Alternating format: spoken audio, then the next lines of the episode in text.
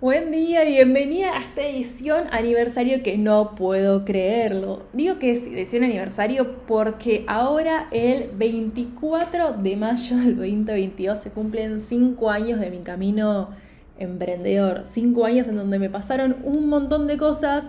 La verdad que hay muchas cosas lindas y poquitas cosas entre comillas feas.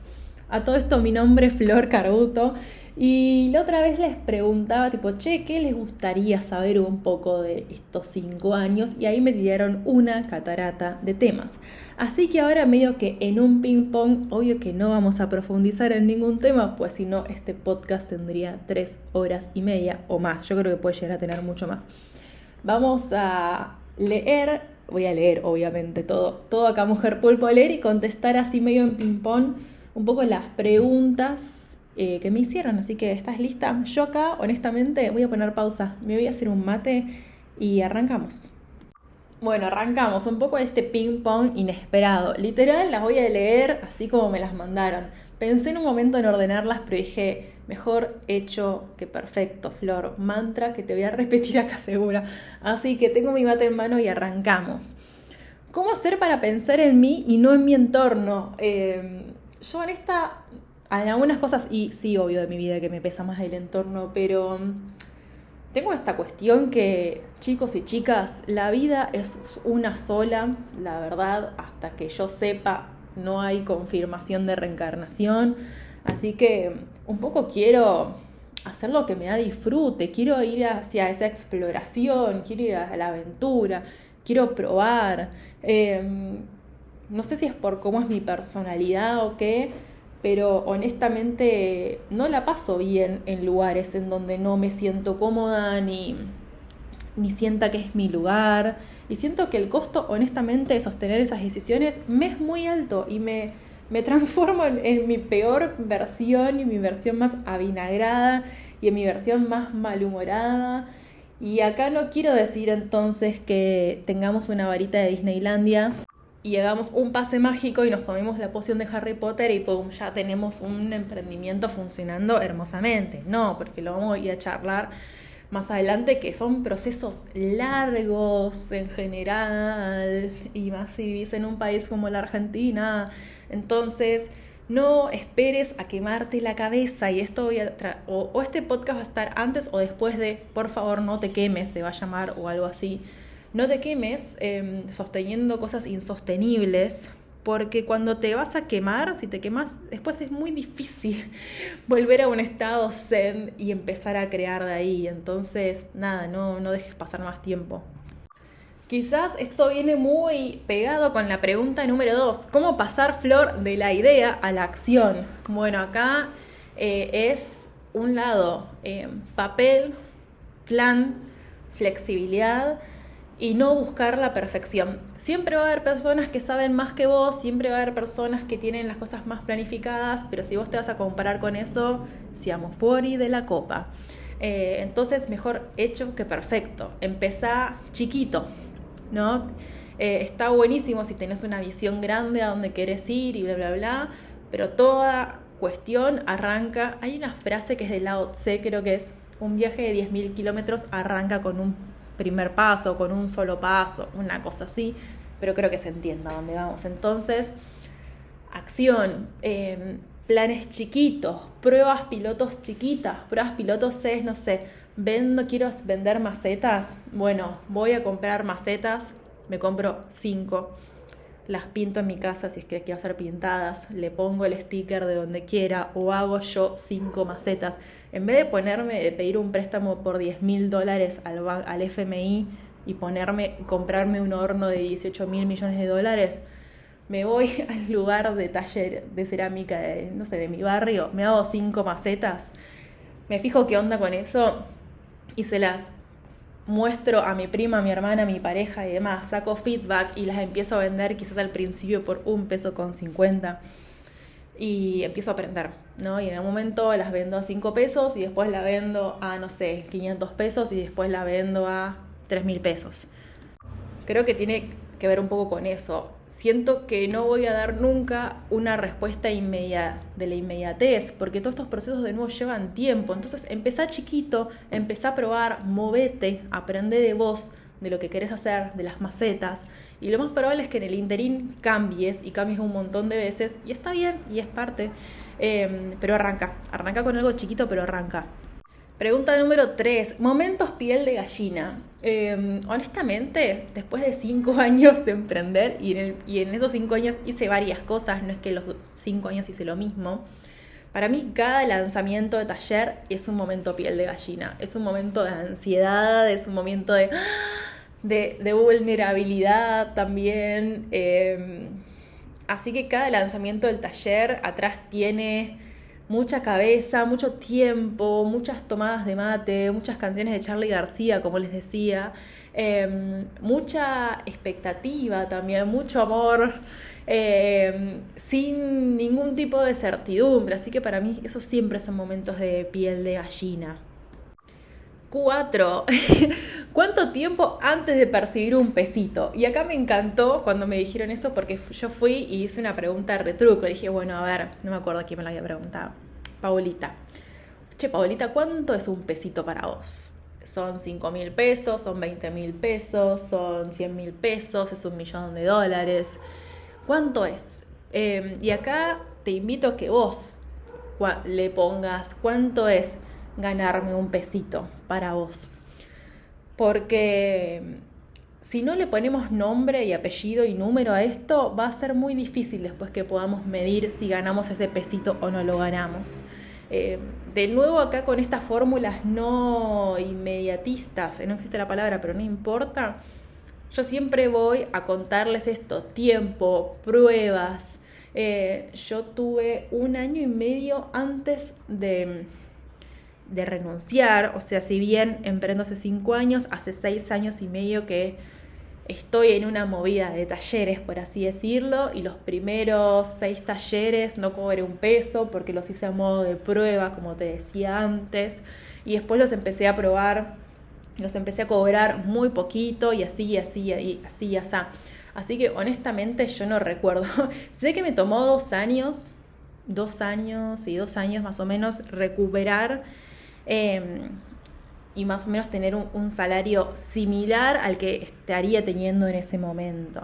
Yo lo que tenía antes de renunciar fueron ahorros, tan, tan, tan, tan, tan, palabra mágica. Eh, ahorros que me permitían eh, sobreponer los, los altibajos que tiene cualquier emprendimiento.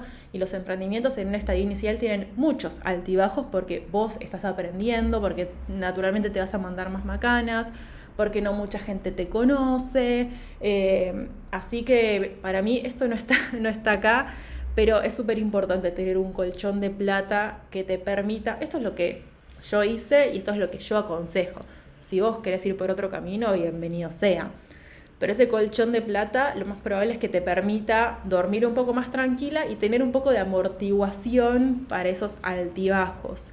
Em, así que cuánto tiempo antes de percibir un pesito, de nuevo habría que ver acá cuánto es un pesito para vos, pero bueno, a mí me, te, está, diciendo, les estaba diciendo, que me llevó dos años recuperar el salario, entre comillas, que tenía antes. Que quizá viene un poco con esta otra pregunta que es cómo hacer para monetizar. Bueno, hoy mi manera número uno de monetizar son con los talleres, pero también he vendido Em, cartas natales y productos, pero bueno, fue parte también de mi experimentación y hoy la verdad es que siento que mi mejor versión está en los talleres y quiero ir por ahí. Eh, pero vos lo puedes hacer de la mejor manera. Acá mi sugerencia es agarrar lo que te gusta hacer, aprende a mejorarte, aprende. Yo ahora estoy haciendo una capacitación de cuatro meses, súper intensiva. Recen para que me dé la cabeza el foco y la paciencia.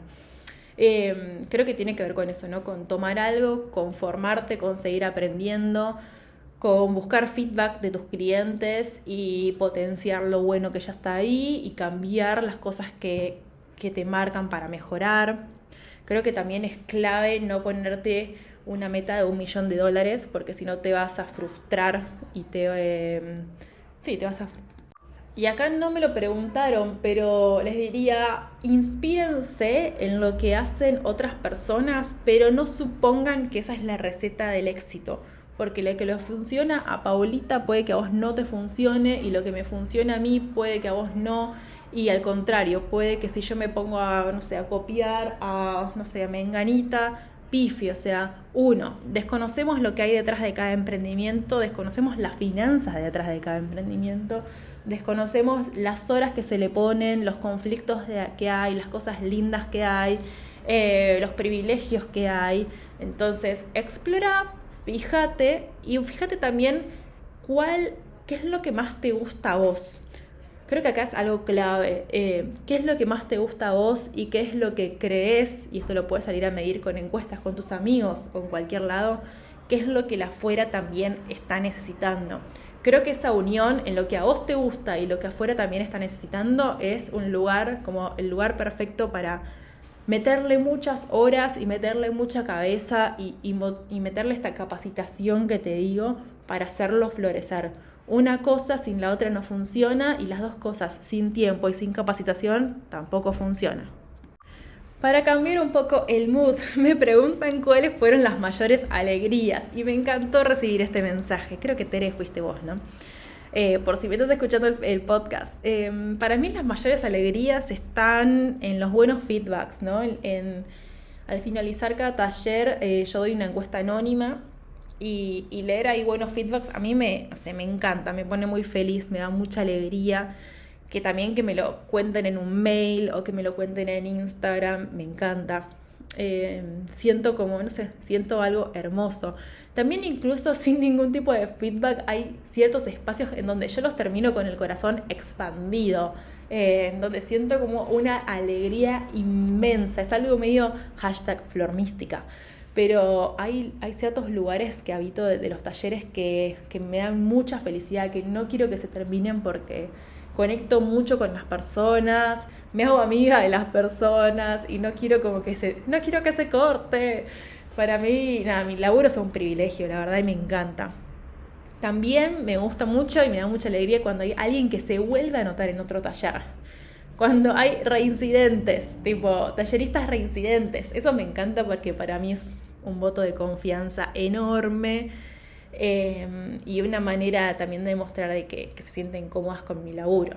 Después, esto ya lo reperdimos y mi pareja siempre me dice, ya no lo hacemos más. Pero antes, cada 100 personas que se notaban en algún taller, o sea, cuando llegamos a, no sé, de 500 a 600, hoy para que tengas una idea debe haber más de, sí, seguro, estoy pensando en voz alta, ¿eh? Más de 2.500 personas que hicieron algún taller conmigo. Te digo así porque está toda la parte online y está toda la parte presencial de antes y no tengo todo unido, pero Deben haber más de 2.500 personas, seguro. Y en un momento, cada vez que llegamos a un 100, pasamos de 500 a 600, hacíamos como una mini celebración con mi pareja. O sea, pedíamos comida, nos tomábamos un vino diciendo como, sí, llegamos a los 600, como, eh". eh. y eso para mí era re lindo y honestamente lo perdimos y lo quiero volver a traer. También como alegrías realmente este laburo me da un montón. Eh, abrir Casa Este para mí fue un desafío monumental y, me dio mucha felicidad y me dio mucha alegría también. Después vino la pandemia y se lo llevo puesto. Hay un podcast sobre esto que se llama Lo que aprendí en abrir y cerrar casa este. Y, y también, bien, y ya termino con esta parte, ver que alguien recomienda mi laburo. Desde un compartir en Instagram o alguien que me dice, che, me anoté porque no sé, eh, Silvia me recomendó, mi amiga Silvita me recomendó. Ay, a mí me encanta y me da mucha felicidad. Ahora, em, creo que tiene un poco que ver, pero otra de las preguntas es, ¿cómo sobreponerse a las frustraciones? O las frustraciones hay en todos lados, en cualquier emprendimiento también las hay. Em, y creo que un poco esto de las mayores alegrías tiene que ver un poco como tomar esas alegrías y usarlas un poco como combustible, un poco el yin y el yang para seguir haciendo. Yo, o sea, honestamente hay un montón de cosas con los años que no salieron como yo quería. Tipo, eh, algunas más cercanas, algunas más lejanas. Em, yo me sobrepongo haciendo, la verdad. Parando un poco la pelota, ver qué funcionó y qué no. Acá me confieso que no soy señorita análisis, como estaría mejor, estaría bueno que haga un poco más de análisis. Em, más sentado y con más número y la perolata pero bueno, se hace lo que se puede. Eh, pero para mí es un poco eso, tomar los aprendizajes y volver al ruido y volver a hacer. o volver a intentar de otra manera. Hay un montón, y más en el mundo de las redes sociales, las recetas, por así decirlo, de las cosas que funcionan y cosas que no, muchas veces cambian, las dinámicas cambian. Entonces creo que emprender también es una, una muestra constante de qué tan flexibles somos, ¿no? Em, y, y cuánto nos adaptamos a ir cambiando las circunstancias. Otra pregunta, por favor. Si te sentís estancada o poco creativa, ¿qué haces para airear la mente? Bueno, yo suelo salir a caminar mucho. Literal. Bueno, ahora con Vito es más complicado, pero es. Si estoy con Vito es, chevito, te pongo en el cochecito y salimos a caminar. Eh, caminar medio que sin rumbo por acá por el barrio para literal ponerle aire a la cabeza.